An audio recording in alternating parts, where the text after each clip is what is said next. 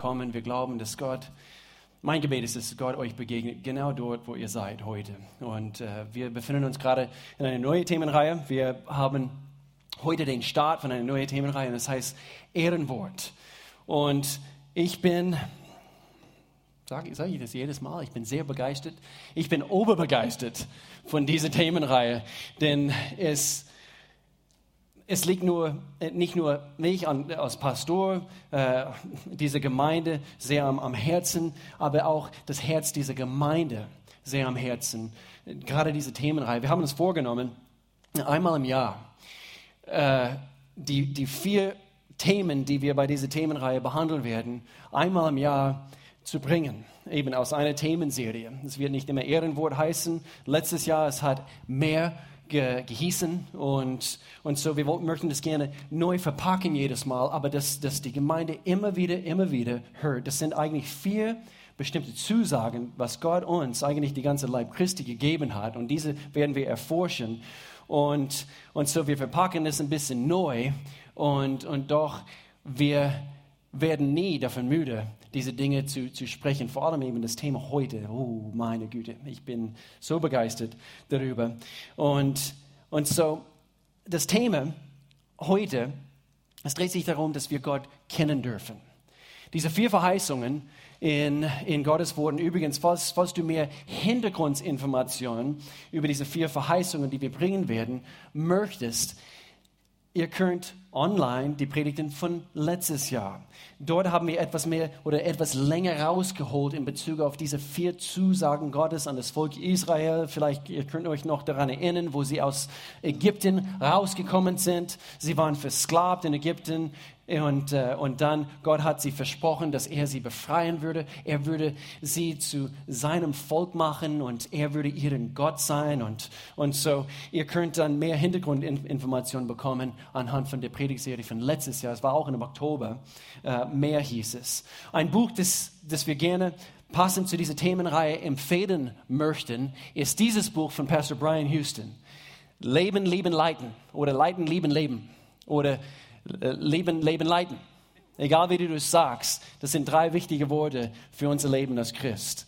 Und Pastor Brian Houston, er spricht aus, seine, aus seinem Leben heraus, aus seinen Erfahrungen, wie, wie er Verheißungen Gottes in Anspruch genommen hat und wie er sein Leben gestaltet hat, dass er zusammen mit ein großartiges Team und seiner Frau Bobby Houston, äh, wie sie in Australien, in, in Sydney, Australien, dort angefangen haben. Und jetzt weltweit gibt es dieses Phänomen, äh, eigentlich ein großen Teil von der Leib Christi wurde stark davon beeinflusst, nämlich diese Hillsong-Gemeinde. Und, äh, und so er erzählt davon.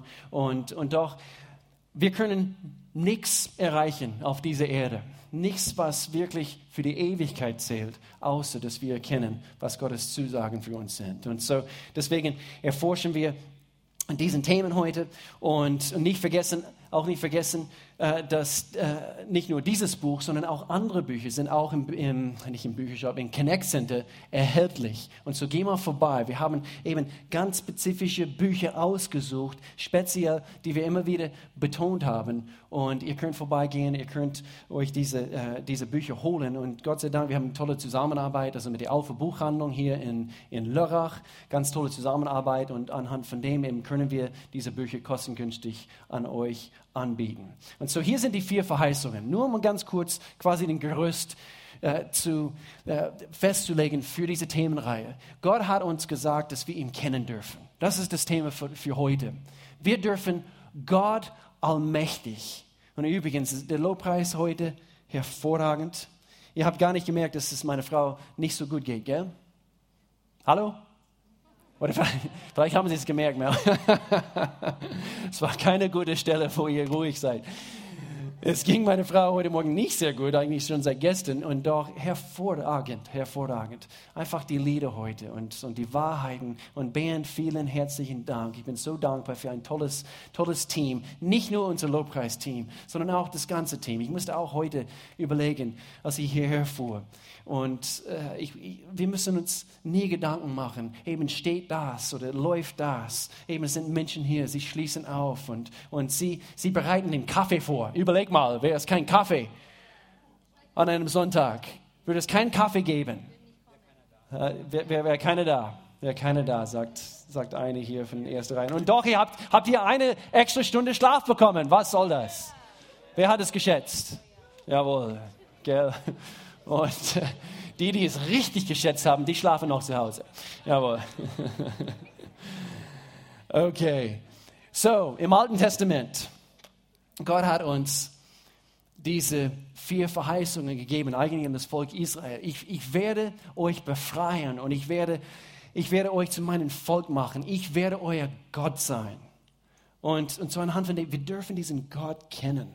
Er ist nicht mit Abstand zu genießen, sondern er ist uns ganz nah. So, das ist das Thema für, für heute, Freiheit finden. Wir werden es nächste Woche erforschen, erkennen, dass, dass wir nicht nur so einige Maße Freiheit als Christen bei ihm finden dürfen, sondern komplett.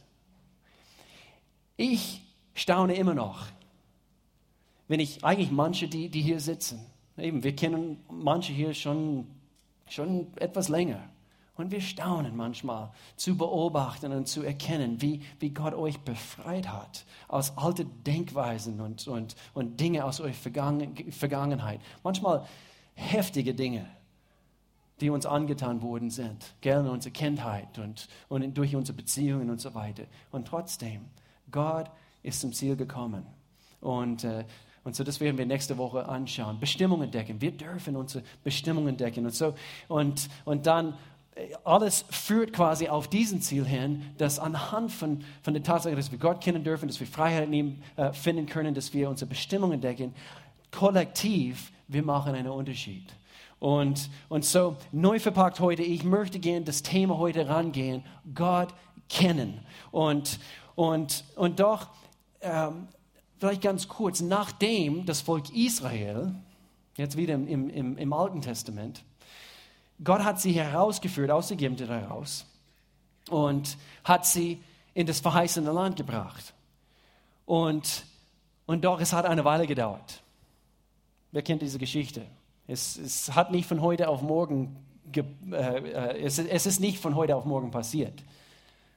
Sie sind nämlich in der Wüste herumgeirrt, also 40 Jahre lang. Und, und, und so, und doch, Gott konnte endlich, und ich benutze das Wort konnte und endlich, zum Ziel kommen bei den Israeliten. Und, und zwar, weil sie endlich zu dem Punkt gekommen sind, dass sie ihm gehorsam waren und dass sie erkannt haben, hm, wir haben, er hat Zusagen gemacht, aber wir haben auch eine Rolle zu spielen. Wer hat schon erkannt, du hast eine Rolle in Gottes Plan zu spielen? Du, du hast. Ich habe eine Rolle zu spielen. Manche sind nicht ganz sicher. Ich habe, äh, soll, ich meine Hand strecken? Manchmal eben äh, einfach vielleicht aus Standardmodus, man streckt die Hand. Das ist einfach besser. Das ist einfach besser. Sei einfach kühn. Sei einfach kühn. Und so, wir müssen es auch wollen. Gott hat uns Zusagen gemacht, aber wir müssen es auch wollen. Wir müssen sie auch in Anspruch, wir müssen kooperativ sein. Nicht kontra und, und gegen, sondern wir müssen mit Gott zusammen erleben und, und erfahren, was, was er uns anzubieten hat. Und so endlich kamen sie raus aus Ägypten und durch diese Zeit in, in, in der Wüste und dann waren sie an diesem Punkt. Alle Armeen und, und, und Städte, die sie besiegen müssten und so weiter. Und dann kommt diesen Vers aus Josua, Kapitel 21. Nicht eine einzige, und das Thema ist Ehrenwort, nicht eine einzige Verheißung, die der Herr Israel gegeben hatte, blieb unerfüllt. Sie trafen alle ein. Gott hält sein Wort. Wir haben eine Rolle zu spielen, das werden wir erforschen. Es ist, als ob Gott sagt, ich habe es euch gesagt, ich würde es tun und ich habe es getan. Ihr habt eure Rolle gespielt, ihr wart kooperativ. Und manchmal ist es wirklich eben das Wort, die wir, die, die er groß über unser Leben schreibt. Endlich, endlich sind wir, sind wir wirklich weise geworden und erkannt haben, was unsere Rolle zu spielen ist. Und so eins möchte ich erreichen bei dieser Themenreihe, dass wir, dass jeder davon überzeugt ist, dass jeder überzeugt ist, wenn Gott etwas sagt, er steht zu seinem Wort. Punkt. Basta. Punkt. Er gibt uns sein Ehrenwort. Hier noch diesen Abschnitt habe ich auch am Freitagabend, übrigens, wir haben eine gewaltige Lobpreisabend am Freitagabend gehabt. Gott war hier anwesend. Es war mächtig. Weil Gott niemals lügt. Wir könnten hier auf, aufhören. Weil Gott niemals lügt. Punkt. Jetzt im Neuen Testament. Und, und er sagt, haben wir jetzt zwei Tatsachen. Was sind die Tatsachen, auf die wir uns verlassen können? Gottes Zusage und sein Eid ermutigen und stärken alle, die an der von Gott versprochenen Hoffnung festhalten. Diese Wortlaut ist, beobachte einfach eben diese Wortlaut. Und dann hier in Vers 19, Anfang von Vers 19, diese Hoffnung ist unsere Zuflucht. Sie ist für unser Leben ein sicherer und fester Anker. Und so, wenn Gott uns etwas verspricht, er hält sein Wort und in Vers 19 würden wir hier weiterlesen, das habe ich am Freitagabend gelesen, den zweiten Teil von Vers 19, äh, es, es, es, es steht hier, dass anhand von der Tatsache, dass, dass wir uns an diese Zusagen festhalten, das führt uns, wie als ob wir an, an eine Anker oder einem Seil hängen und diese Zusagen führen uns hinein dort, wo Gott ist. In den Allerheiligsten heißt es in dem Urtext. Bis an diesem Punkt, wo wir wirklich an Gott herantreten können, in seine Gegenwart. Und so sie führen uns direkt in seine Gegenwart, dort, wo er ist. das heißt für mich, wenn wir wirklich bei ihm sein dürfen, wir dürfen ihn kennen. Wir dürfen diesen Gott kennen. Man könnte sagen, Gott kann für uns das verheißene Land sein? Ist er für dich dein größtes Ziel? Für das Volk Israel, das war physisch. Sie wollten unbedingt, sie wollten befreit werden. Und sie wollten in ein, in ein Land hineinkommen, wo Milch und Honig fließt. Und doch, ich denke, das war nie Gottes Ziel, dass es uns nur gut geht, dass wir alles haben, was wir brauchen, und doch er bleibt trotzdem außen vor. Gott ist das verheißene Land. Und so dort, wo er ist, fließt alles, was wir brauchen. Seid ihr dabei? Gut. So das Thema heute, es handelt sich um diesen ersten Versprechen. Wir können, wir, wir, wir dürfen, wir dürfen diesen Gott kennen. Lass uns das zusammen sagen. Sagen wir zusammen, ich kann, ich kann Gott kennen. Nochmals, ich kann Gott kennen. Sag, ich darf Gott kennen. Wir dürfen, wir dürfen, wir dürfen Gott kennen. Wir haben dieses Lied gesungen, uh, Halleluja, mein König. Und wir, wir singen von einem allmächtigen Gott. Und, und bei dem Lied, eben meine, meine Augen, sie können es kaum, kaum verkraften, diesen Gott. Und so ist es auf jeden Fall positiv, eben diese Heiligkeit von Gott zu betrachten und doch gleichzeitig ist es auch wichtig zu erkennen, er ist nicht nur Gott allmächtig, der heilige, große Gott. Er ist auch, und das werden wir hier anhand von einem Abschnitt aus Galaterbrief, Kapitel 4 heute erkennen, er ist auch unser Vater. Wir dürfen diesen Vater kennen. Und so das Thema heute, es handelt sich eigentlich um das Wort Beziehung. Beziehung. Das Wort Beziehung, es hat etwas an sich. Ich, ich mag das Wort Beziehung viel besser als Religion. Wie geht's euch? Wie sieht es bei euch aus? Es war nie, eben, wir, wir dürfen wissen, wir dürfen eine Beziehung mit Gott führen. Und wenn es ein Thema gäbe, wovon ich am liebsten spreche, ist es genau dieses Thema. Ich weiß noch damals, also Chris und Clarissa, sie sind, sie sind jetzt unsere Jugendpastoren. Wir waren früher die Jugendpastoren dieser Gemeinde und wo wir vor 18 Jahren hier nach Deutschland gekommen sind. Einige haben uns gefragt in diesen ersten paar Jahren, ja, was ist eure Vision für die Jugend? Was ist die, eure Vision? Was werdet ihr machen? Und es ist immer wichtig, eine Vision zu. Wir haben eine Vision als Gemeinde. Wir haben einen Plan über diese nächsten paar Jahre, also genau wie wir strategisch die Mission dieser Gemeinde erfüllen können. Und so, das, das hat was.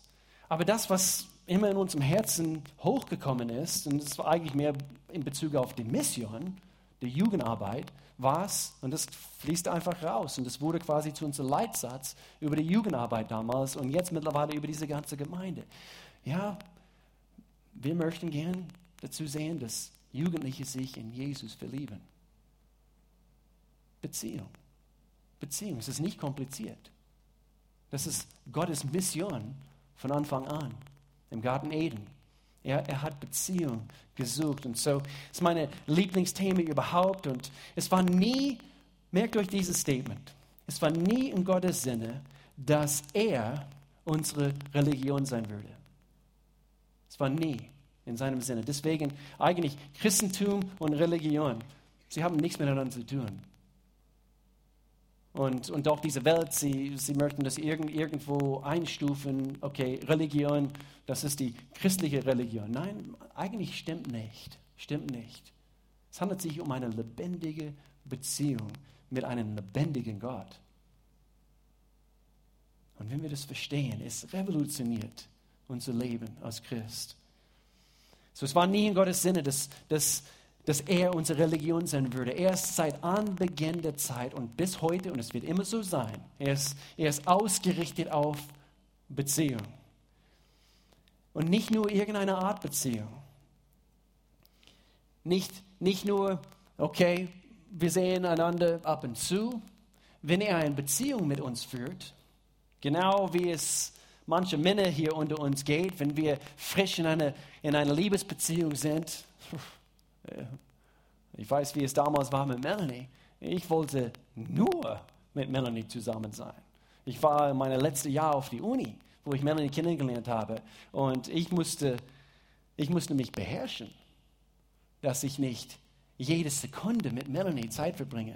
Und, und doch habe ich natürlich Verantwortung gehabt und, und doch meine Noten gingen letztes Jahr auf die Uni und ich musste, ich musste die Bremse ziehen ein bisschen. Und so, Gott ist auf Beziehung ausgerichtet. So lasst uns hier aufschlagen, Galaterbrief, Kapitel 4, nicht vergessen, eure Bibeln, eure Smartphones, eben heutzutage, Tablets, wie auch immer, iPads, dass wir zusammen hier aufschlagen und, und schauen. Ich weiß, also die Verse sind hier vorne zu, zu lesen, aber dass wir selber markieren können, notieren können und so weiter.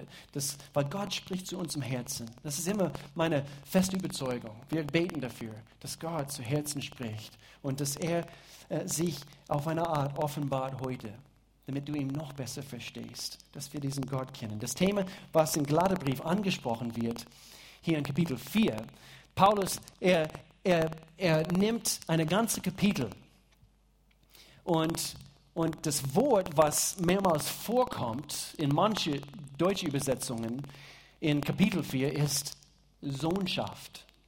Sohnschaft. Und der Tatsache, dass wir nicht mehr versklavt sind, als Sklaven zu dieser alten Denkweise, wir müssen Gott gefallen und wehe, wenn wir etwas Falsches tun sondern wir können als Söhne Gottes leben. Das steht im Urtext. Die modernste Übersetzungen äh, benutzen natürlich beides, also Söhne und Töchter. Wer ist eine Tochter hier im Haus? Jawohl, jawohl.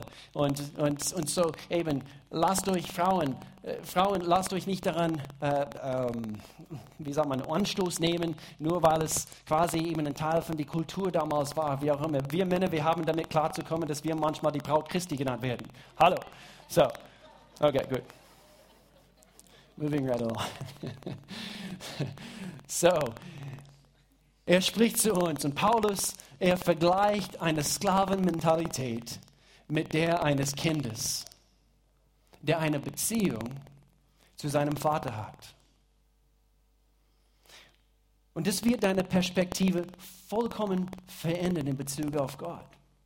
Alle Menschen müssen das hören. Ich bin immer noch davon überzeugt, in unserer Gesellschaft, das ist, das ist, es, es, es hat mit unserem Vaterbild, also Gott gegenüber, diese, diese, diese Beziehung, die wir mit Gott führen dürfen. Menschen wissen nicht davon. Und sie verbinden Gott und Kirche, alles mit Religion. Das ist alles Religion, Tradition. Und so lasst uns das kurz angucken. Wir fangen hier Kapitel 4 und wir fangen mit Vers 4 an. Doch als die Zeit dafür gekommen war, sandte Gott seinen Sohn. Er wurde, er wurde als Mensch von einer Frau geboren. Es müsste sein, er müsste reinschlüpfen in diese Welt durch eine Jungfrau Geburt und war dem Gesetz unterstellt, damit er auch erfahren konnte, wie das ist, wie du und ich. Und hier Vers 5. Auf diese Weise wollte Gott die, die freikaufen, die dem Gesetz unterstanden. Wir sollten in alle Rechte von Söhnen und Töchtern Gottes eingesetzt werden. Das war sein, seine Aufgabe. Er wollte uns nicht nur freikaufen und hey, ciao, freigekauft, ciao, sondern freigekauft. Söhne, meine Kinder. Und deswegen eigentlich das Wort, was mehrmals vorkommt, ist Adoption. Wir wurden adoptiert und alle Rechte sind uns gegeben worden, was ein Sohn oder eine Tochter hat. Und so hier Vers 6. Weil ihr nun also seine Söhne und Töchter seid, das sind wir, hat Gott den Geist seines Sohnes in euren Herzen gesandt. Das müssen wir unterstreichen und erkennen.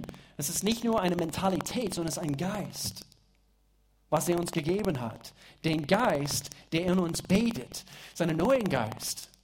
Unser Geist wurde, wurde vom Neuen gemacht, vom Neuen geboren. Und diesen Geist ist nicht mehr versklavt, sondern es sagt, aber Vater. Wer hat schon gemerkt, dass manchmal, wo Menschen beten, sie, äh, sie, sie beten in einem Gebetskreis oder manchmal von hier vorne, wie auch immer, oder in einer Connect-Gruppe und sie, und sie beten, lieber Papa, Wer hat das schon mal gehört? Wer hat es schon mal gehört? Ist richtig so. Ist richtig so. Wir haben es manchmal überlegen müssen, eben so wie wir hier von vorne leiten. Und, und manchmal, man macht das und manchmal, okay, eben, manchmal Menschen, und wir haben immer wieder Gäste bei, was heißt Gäste? So Menschen zum ersten Mal, das ist für sie fremd. Und so, wir möchten auch jeden Mensch abholen, wo sie sind. Aber im Grunde genommen, das gehört so. Er ist unser Papa. Er ist unsere Daddy, unser Vater und liebevoll auch. Und so dieses Konzept, diese Perspektive, vor Gott treten zu können wegen einer Beziehung und keiner Religion, das war für die, für die, für die Christen bei dieser Gemeinde, wo Paulus hier anschreibt, das waren eigentlich Juden, die, die Jesus aufgenommen haben. Und so sie haben quasi diese, äh, diese christliche Glauben angenommen, akzeptiert, aber die alte Denkweise. Und das wollte Paulus in Ordnung bringen. Dass sie nicht mehr versklavt sind unter das Gesetz damals. Und es kann sein, einige hier, anhand von wie du aufgewachsen bist, anhand von wie äh, eben die vielen Dinge, die du eventuell gehört hast früher. Du, du hast immer noch diese Denkweise, Gott kriegt dich. Manche hier vielleicht anhand von Religiosität, also was in unserem Land herrscht. Und das herrscht hier in Deutschland, in der Schweiz. Religion. Und manche, die, die gar nicht in die Kirche gehen oder, oder und, und doch, wir sind ein christliches Land und so, das gehört so und so wehe, wenn du das machst, Gott kriegt dich. Und, und, und manche, manche sagen oder manche Eltern zu ihren Kindern sagen, wehe, wenn du das machst, weil Gott, Gott, Gott sieht, er, er sieht zu. Und, und manchmal sie benutzen es als, als Bedrohung. Hau nicht deinen Bruder so, sonst eben kommt, kommt Gott wie ein Blitz vom Himmel und er wird dein, dein Hinten braten. Es ist so. Es ist so. So Paulus führt vor mit einem Kontrast in diesem Abschnitt. Und hier Vers 7, hier heißt es, daran zeigt sich, dass du kein Sklave mehr bist, sondern ein Sohn. Wenn du aber ein Sohn bist, bist du auch ein Erbe. Hm. Kontrast. Gott selbst hat dich dazu bestimmt. Und so, wir können hier Folgendes erkennen. Ich möchte gerne heute eben drei verschiedene Kontraste hier darstellen oder, oder, oder erkennen anhand von diesem Abschnitt. Erster Kontrast, ein Sklave hat einen Aufseher, oder? Okay, nat natürlich. Okay, man ist versklavt und so man hat eine, was sagt man dazu, einen Sklavenaufseher, ein, ein, ein Herrn. Und, und so der Aufseher schaut zu und guckt immer kritisch, gell? Habt ihr diese alten Filme aus den Südstaaten in den USA gesehen? Schrecklich, schrecklich, was alles so gelaufen ist. Und wenn ich denke an die Sexsklaverei, was in unserer Welt herrscht. Und der Aufseher schaut zu, guckt kritisch. Und du kannst der Aufseher nie so richtig gefallen, stimmt's? Das ist diese Mentalität. Und meistens kann der, der Sklave nicht genug tun. Er kann einfach nicht genug tun. Er ist, er ist immer mit einem Streben verbunden. Man strengt sich an. Man versucht und versucht. Und ich musste an diese, an diese eigentlich ist eine Sekte. Es ist äh, die strengste von den strengsten Katholiken in Mexiko. Vielleicht habt ihr schon mal davon gelesen. Ich habe in National, National Geographic, diese Zeitschrift, einen Artikel gelesen von, und immer wieder über den Jahren davon gehört. Und es ist krass, wie diese strenge, strenge Katholiken auf die Knien gehen, man, ein paar Mal im Jahr in die Kirche, manchmal über Kilometer hinweg in die Kirche. Und da sind Blutspuren zu sehen wo sie auf die Knien gehen, eben aus dieser Haltung von, ich bin ein Wurm, ich bin nicht würdig. Wir haben davon gesungen, unwürdige Augen. Und doch, wir dürfen dich erblicken. Wir sind kein, keine Würmer mehr. Wir sind nicht keine Sklaven mehr, die auf diese Aufseher schauen und, und wehe, wenn du etwas machst, sondern Vater. Ich weiß noch, wo ich in Polen war, vor 20 Jahren. Ich durfte eine Missionsreise leiten für einen Monat lang in Polen. Wir waren in verschiedenen Städten und, und, und, und wir kamen in einen Staat an unserem freien Tag und, und eben unsere Kontaktperson hat uns erzählt, dass gerade in dieser Stadt ist, die, ist es die religiöse Stadt in ganz Polen. Ich weiß nicht mehr, wie es, wie es hieß, aber wir sind in eine Kirche gegangen und über 85 Prozent von den ganzen Einwohnern von, von äh, Polen, von das Land, sind streng Katholiken. Und, und wir sind in diese Kirche hineingegangen und er hat auch Geschichten erzählt von wie die Menschen sich, sich hauen würden und, und eben, wir sind nicht würdig und, und doch Gott hat uns annehmbar, würdig gemacht. Und so ein Sklave hat einen Aufseher. Im Gegenteil, ein Sohn hat einen Vater. Einen guten Vater tut was mit seinen Kindern, spielt mit seinen Kindern. Ich spiele so gern mit meinen mit meine Kindern jetzt so, so langsam. Eben versuch mal Luke auf, auf meine Rücken zu nehmen, wie auch immer. Er trägt mich eher rum. Und äh, ich habe ein altes Bild gefunden. Ich liebe dieses alte Bild. Wer ist das? Wer ist das? Das ist der Luke mit seiner verrückten Papa. Und wir haben Einfach Spaß zusammen. So was, was macht ein Papa? Er macht Blödsinn mit seinen Kindern. Es handelt sich hier um Beziehung. Uwe, so toll dich zu sehen. Love you, man. Uwe Ida. Gott ist am Wirken. Amen. Der Sohn hat einen Vater. Oder der Papa gibt auch ab und zu ein Schoki-Eis. Das ist der Jaden. Zwischen meine Beine. Und so ein Vater, eben diese Beziehung, Vater-Sohn, ist ganz anders. Was für ein Kontrast. Sklave, Aufseher, Sohn hat einen Vater. Und also ich weiß nicht, wie dein, dein Bild, wie das Bild, was du im Kopf hast, wie das aussieht von diesem Gott. Aber Gott ist zugänglich. Ich möchte gerne, dass du von hier weggehst und du weißt, Gott ist zugänglich. Er schaut nicht ständig zu, wehe, wenn du das machst. Er ist zugänglich. Er ist ein guter Vater. Überleg mal, die Jünger damals im Neuen Testament, sie müssten, sie müssten, weil Jesus ist gekommen, nicht nur um uns zu befreien wegen unserer Sünde, sondern er ist auch gekommen, eine zweite Aufgabe war es, den Vater, Gott, zu offenbaren.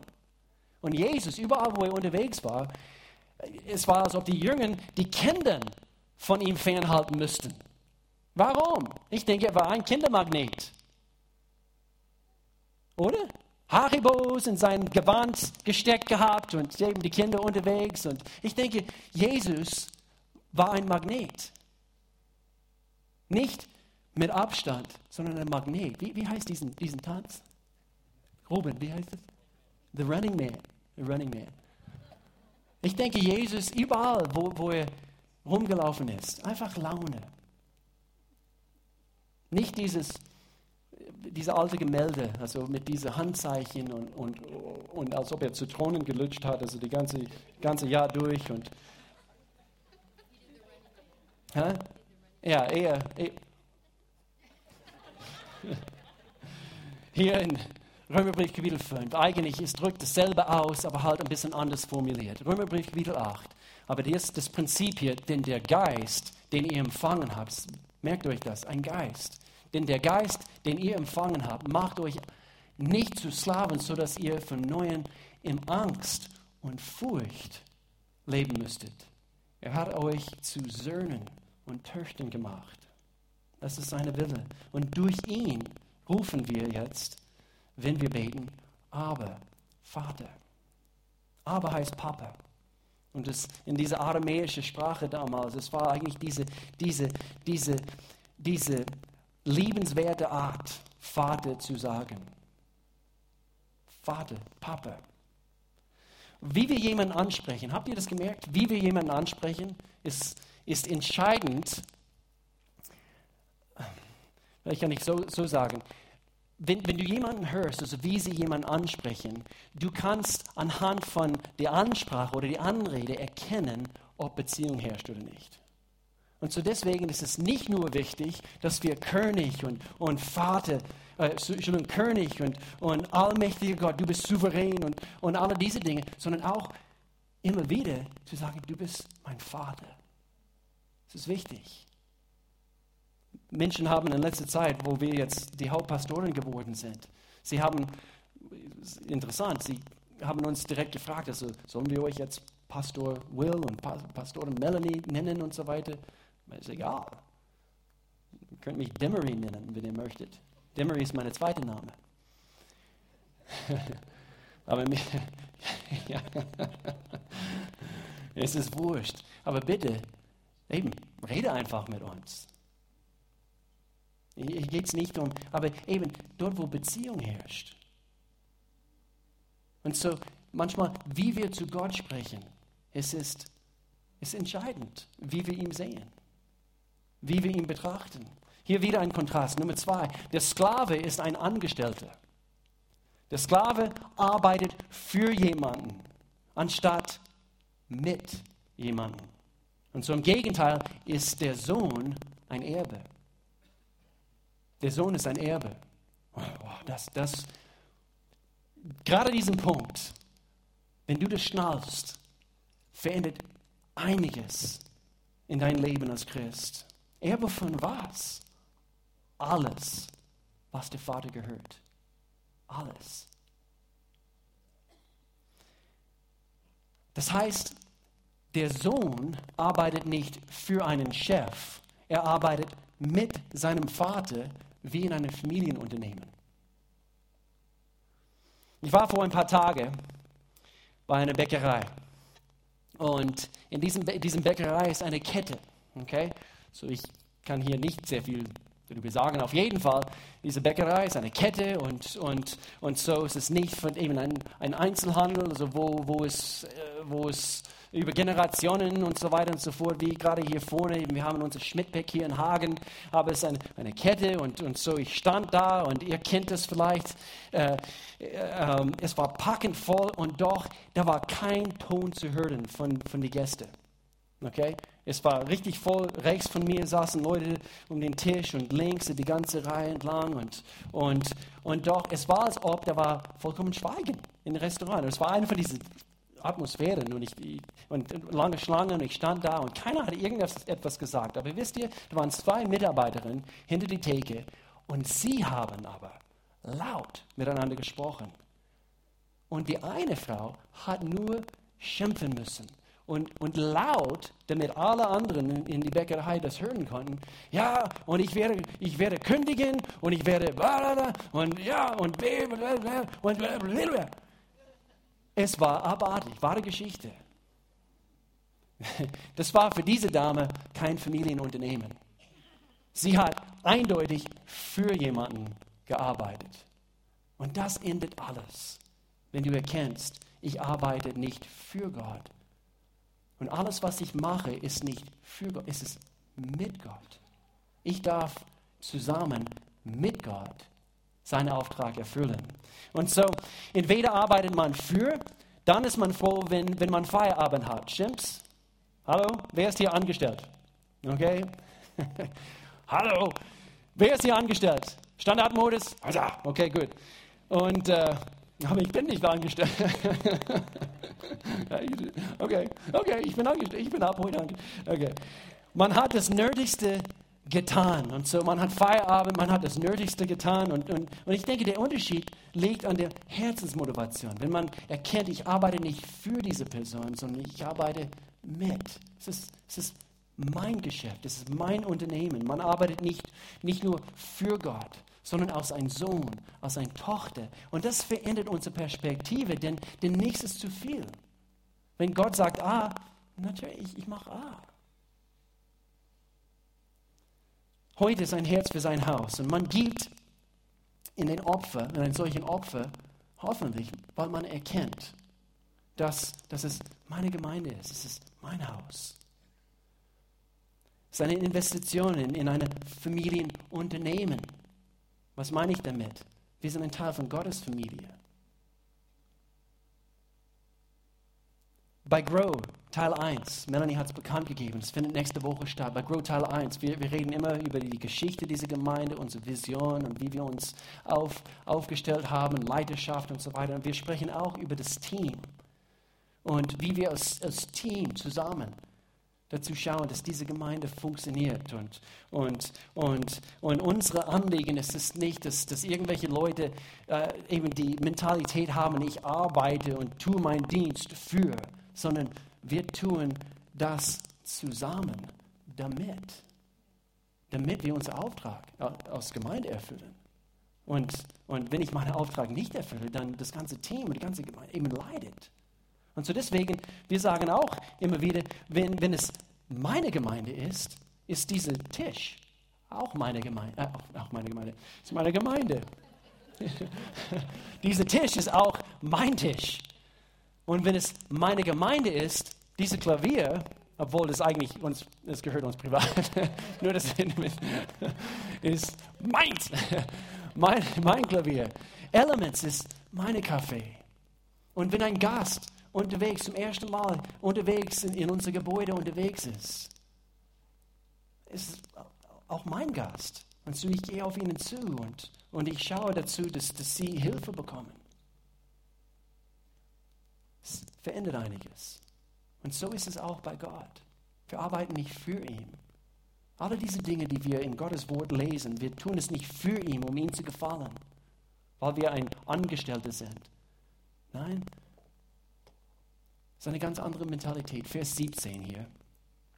Wenn wir aber Kinder sind, sind wir auch Erben, Erben Gottes. Und unterstreiche das Wort, Miterben mit Christus. Wir können Gott kennen. Wir dürfen ihn auf, auf diese Art und Weise kennen. Ich kenne diese Wahrheit. Eine letzte Kontrast, die ich, die ich gerne hervorheben möchte, ist, ist folgendes. Und zwar hier äh, dieser dritte Kontrast. Das, der Sklave macht etwas aus Pflicht heraus.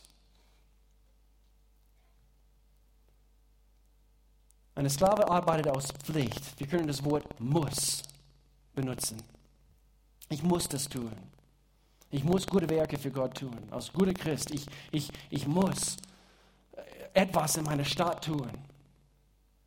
Nein, Epheserbrief, Kapitel 2, wir müssen nichts tun.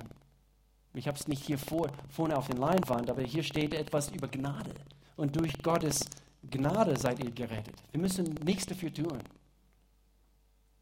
um errettet zu werden. Und zwar aufgrund des Glaubens. Ihr verdankt eure Rettung also nicht euch selbst, nicht an, anhand von Werke. Und ich, ich, ich kläre das hier gleich auf. Und, und zwar, das heißt nicht, dass wir nicht Werke tun sollen. Aber hier ist die Reihenfolge. Wir tun es nicht für Gott, um seine Wut zu stillen, sondern wir tun es mit Gott, weil er uns gerettet hat. Und so hier geht es um die Reihenfolge. Die Reihenfolge ist entscheidend. Zuerst gerettet durch Gnade und dann Werke. Und das sehen wir hier in Philipperbrief Kapitel 2. Hier geht es nicht um ein Muss. Und mein Wunsch ist, dass, dass wir erkennen hier, dass hier Vers 13, aber fangen wir hier mit, Paulus spricht hier wieder und er sagt hier in Vers 12, meine lieben Freunde, ihr habt immer befolgt, was ich euch geraten habe. Hört aber nicht nur auf mich, muss, nur weil ich hier bin, wenn ich bei euch bin, sondern erst recht während meiner Abwesenheit. Warum? Arbeitet mit Furcht und Zittern an eurer Rettung, damit ihr versteht, worum es geht. Vers 13, und doch ist es Gott allein. Und hier ist der Punkt, so wie wir Gott kennen, das ist das Thema. Wir, wir, wir kennen Gott. Und so wie wir Gott kennen, er schaut dazu, dass beides in euch bewirkt. Er schenkt euch den Willen den Verlangen und auch die Kraft, ihn auch so auszuführen, wie es euch gefällt. Das ist kein Muss mehr. Der Sklave arbeitet aus Pflicht oder tut Dinge für Gott aus Pflicht. Aber Gott möchte, dass wir ihn kennen und sein Herz für uns erkennt. Und er möchte gerne, dass wir Dinge für ihn tun oder mit ihm tun, weil wir wollen. Weil wir wollen. Und so, ein Sohn hingegen, er macht etwas aus Hingabe. Das ist ein großer Unterschied. Nicht aus Pflicht, sondern aus Hingabe. Gott, ich bin, ich bin dir hingegeben. Dir gehört mein Herz. So viele Lieder, die wir singen, geht in diese Richtung. Ein Sohn arbeitet aus Hingabe, weil wir Gott kennen. Wir haben eine Beziehung zu ihm. Wir müssen von, von müssen hin ins wollen. Und das, und das revolutioniert nicht nur dein christliches Leben, es revolutioniert eine Gemeinde, es revolutioniert unsere Welt, weil die Christen haben erkannt, wir, wir wollen Gott. Gib du mir die Nationen, gib du mir diesen Staat. Was heißt das? In Besitz nehmen? Nein, dass du zum Ziel kommst, Gott.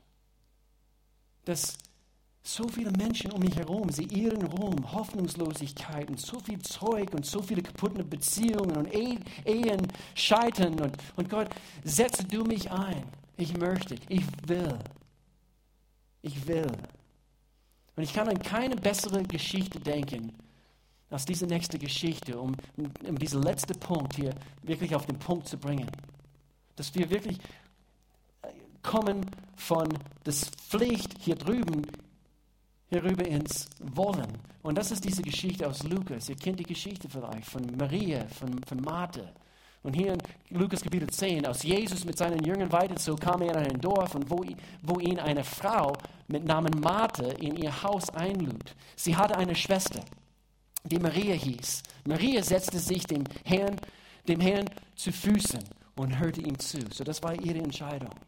Und dann hier Vers 40. Martha hingegen, machte sich viel Arbeit, um für das Wohl ihrer Gäste zu sorgen. Eigentlich, es klingt gut, es tönt gut. Es tönt sehr heldenhaft und, und, und ja, sie, sie ist fleißig. Schließlich stellte sie sich vor Jesus hin und sagte, Herr, findest du es richtig? Und hier einfach an, anhand von diesem Wortlaut, man erkennt, sie ist nicht am richtigen Punkt. Es ist aus einem Pflichtgefühl und nicht, weil sie Gott kennt und weil sie ihm wirklich, wirklich gefallen möchte, weil sie will, nicht weil sie muss. Herr, findest du es richtig, dass meine Schwester mich die ganze Arbeit allein tun lässt? Sag ihr doch, sie soll mir helfen. Mate, Mate, erwiderte der Herr, du bist wegen so vielen in Sorge und Unruhe, aber notwendig ist nur eines. Maria hat das Beste, unterstreiche das Wort, gewählt. Wir haben eine Entscheidung zu treffen, ob wir diesen Gott auf diese Art kennen wollen oder nicht. Sie hat das Beste, das Bessere gewählt. Es gibt minderwertige Positionen und es gibt die richtige Art von Beziehung. Und das soll ihr nicht genommen werden. Sie hat das Bessere. Und so, wie können wir vor Gott kennen? Und wie können wir diesen Gott kennen, so wie er ist? Schließen mit dieser Frage. Wie können wir ihn kennen, so wie er ist? Und so, ich beantworte diese Frage mit einer Frage. Wie siehst du Gott? Wie siehst du ihn? Hier geht es um unsere Augen. Sehen wir ihn nur als diese, und es ist gut, es ist positiv, als dieser heilige Gott, wovor wir Ehrfurcht haben. Manchmal bringen wir auch Predigten, auch über das Thema, dass wir uns demütigen vor einem heiligen Gott. Aber wie bei allem im Reich Gottes, es gibt immer dies, so dieses Gleichgewicht. Und Gott hat auch diese Facette an sich. Er ist unser Vater. Wie siehst du ihn? Wie siehst du Gott? Wir müssen ihn als Vater sehen. Ist er dein Vater? Kannst du dich kannst du dich darauf verlassen, dass, dass wenn er uns etwas verspricht, dass er sein Wort hält. Ehrenwort. Und hier, ich denke, ich schließe mit, mit, mit diesem Gedanke, ich denke, es gibt ein großes Problem. Viel zu viele von uns, unser Vaterbild wurde, wurde zerstört. Schon als Kind. Und es gibt einen Feind, Satan. Und er, er, er kommt und er versucht, er, versucht, er, gibt sein Bestes, dazu zu schauen, dass die Familiendynamik, dass es nicht stimmt. Und anhand von diesem kaputten Vaterbild, du, du, du kannst es einfach nicht akzeptieren, dass Gott so gut ist, wie es in der Bibel heißt. Und deswegen, ich bin auch fest davon überzeugt, dass es der Feind, es ist nicht nur seine, sein, sein Taktik und sein Endziel, sagen wir so, dass, dass er ein Keil zwischen du und dein Vater bringen kann, dein leiblicher Vater, aber sein Endziel ist es, dass er das erreicht, dass dein, dein Akzeptanz oder dein, de, deine Fähigkeit, Gott so zu sehen, wie er ist, dass das zerstört wird. Und das soll nicht sein. Kommt in seine Nähe anhand einer Beziehung, nicht, nicht aus einer Pflicht heraus. Nicht, weil du eine Sklave bist, sondern du bist ein Sohn, eine Tochter. Ich möchte für uns alle beten, dass Gott etwas in unserem Herzen tut heute. Vielleicht etwas, was, was, was du bisher nicht erlaubt hast, dass er tut. Und zwar, dass er dich verändert und dass er dir wirklich hilft heute, vielleicht zum ersten Mal oder vielleicht erneut, zu sehen, wie dieser liebevolle, liebevolle Vater. Er liebt dich, er hat einen Plan für dich, er nimmt dich an, so wie du bist. Ja, er ist heilig. Ja, er ist allmächtig. Ja, er ist souverän. Aber er ist auch unser Vater. Und das möchte er sein. Wenn du bisher bezüglich einer Beziehung mit Gott vielleicht auf Distanz gewesen bist, heute möchte ich dich ermutigen, dass du ihm erlaubst, dass er dich in seine Arme nimmt, so wie du bist. So ich bete. Vater, ich bete, dass du jetzt kommst, dass du überzeugst von, von das, was wir heute gehört haben, dass Menschen es wirklich äh, als Wahrheit und, und eben als klares Wort für, für uns annehmen, Gott. Ich danke dir, Gott, dass du ein guter Gott bist. Du meinst es immer gut mit uns. Genau wie das Volk Israel damals. Du, du, du hast es immer gut gemeint. Du hast versucht, sie zu lenken, zu leiten. Deine Zusagen, sie gelten bis heute immer noch. Ehrenwort. Du, du gibst uns dein Wort und du hältst auch dein Wort. Wenn es hier welche gibt, die, die immer noch daran zweifeln, ob du dein Wort hältst. Vielleicht bezogen auf eine Situation, mit der sie äh, schon lange zu kämpfen hatten. Gott, ich danke dir. Du schenkst sie einfach Vertrauen heute. Sie tun auch das, was notwendig ist. Vielleicht gewisse Dinge in ihrem Leben in Ordnung zu bringen. Gott, führe du jeder Einzelne hier in diesem Augenblick. Ich bete, wenn es hier welche gibt, die dich noch nicht kennen, Gott. Die dich noch nicht auf diese Art kennen aus ihrem Vater, aus ihrem Retter. Ich bete, dass kein, keiner hier diese Saal verlässt, ohne diese vollkommene Gewissheit zu haben. Wenn ich heute sterben würde, ich würde die Ewigkeit mit meinem Vater verbringen. Ich bitte darum, dass alle Augen zu sind und wir wollen jetzt vor ihm kommen im Gebeten. Jetzt ist immer ein heiliger Moment, wo Entscheidungen getroffen werden, wo Menschen Entscheidungen treffen, was ihre Ewigkeit beeinflussen werden. Und so in diesem Augenblick, du sagst, ich brauche dich, Gott, in meinem Leben. Ich will, ich will nicht ein einziger Tag länger ohne dich leben. So jetzt mit aller Augen zu. Ich will nur wissen, dass du gemeint bist. Ich rufe hier keiner nach vorne. Du musst nicht diese Gemeinde anschließen. Ich will nur wissen, du sagst, Pastor, bete für mich. Ich möchte heute eine Entscheidung für Jesus Christus, für Gott treffen. Ganz kurz, Hand hoch und wieder runter. Tu es jetzt. Tu es jetzt. Nicht zögern. Jetzt. Du sagst, Gott, ich will, dass du mein Gott bist. Sei du mein Vater. Kümmere dich um mein Wohl. Kümmere dich um mich. Ich komme jetzt zu dir.